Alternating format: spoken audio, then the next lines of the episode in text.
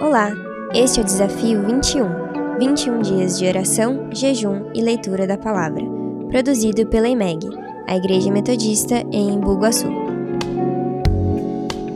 Graça e paz, gente. Aqui é o Pastor Caleb e nós estamos no 17º dia do Desafio 21.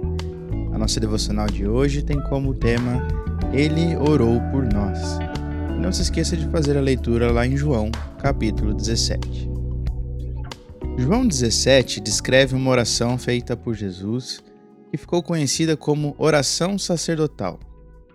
Esse nome se dá pela posição que Jesus tomou ao orar por nós, a saber, a de sacerdote. Os sacerdotes tinham uma função de mediação, através de ritos e cerimônias, eles conduziam a comunidade a Deus.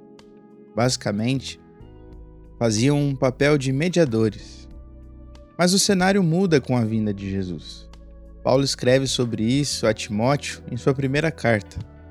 Lá em 1 Timóteo 2,5 está escrito: Porque há um só Deus e um só mediador entre Deus e a humanidade, Cristo Jesus, homem. Jesus restabelece um vínculo que havíamos perdido por conta da queda, permitindo-nos achegarmos novamente a Deus por meio dele. Claro que ainda temos pastores e outras pessoas de Deus que nos conduzem a uma vida de maior intimidade com o Pai, que nos direcionam num caminhar.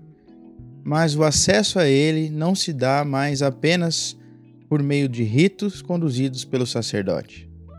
O véu que nos separava foi rasgado e, por meio de Jesus, através do Espírito Santo, ganhamos a possibilidade de nos achegarmos a Deus e aprender dele.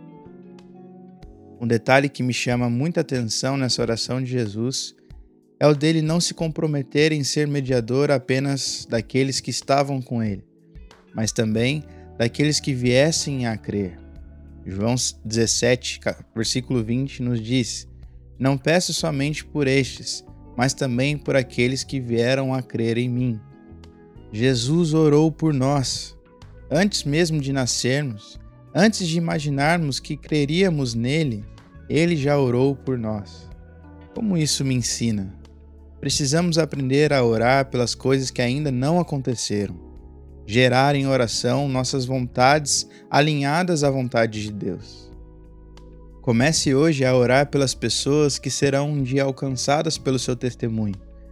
Comece a orar pelo casamento e os filhos que um dia pretende ter. Comece a orar pela faculdade que você quer fazer. Ore pelas coisas que um dia vão acontecer em sua vida, com antecedência, para que assim a vontade de Deus comece a fazer sentido em seu coração e te traga paz.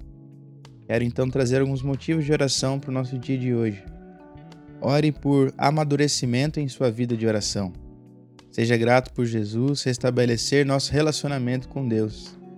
Ore pela vontade de Deus para seu futuro. Gere em oração seus planos e projetos. Que Deus te abençoe. Até nosso próximo devocional.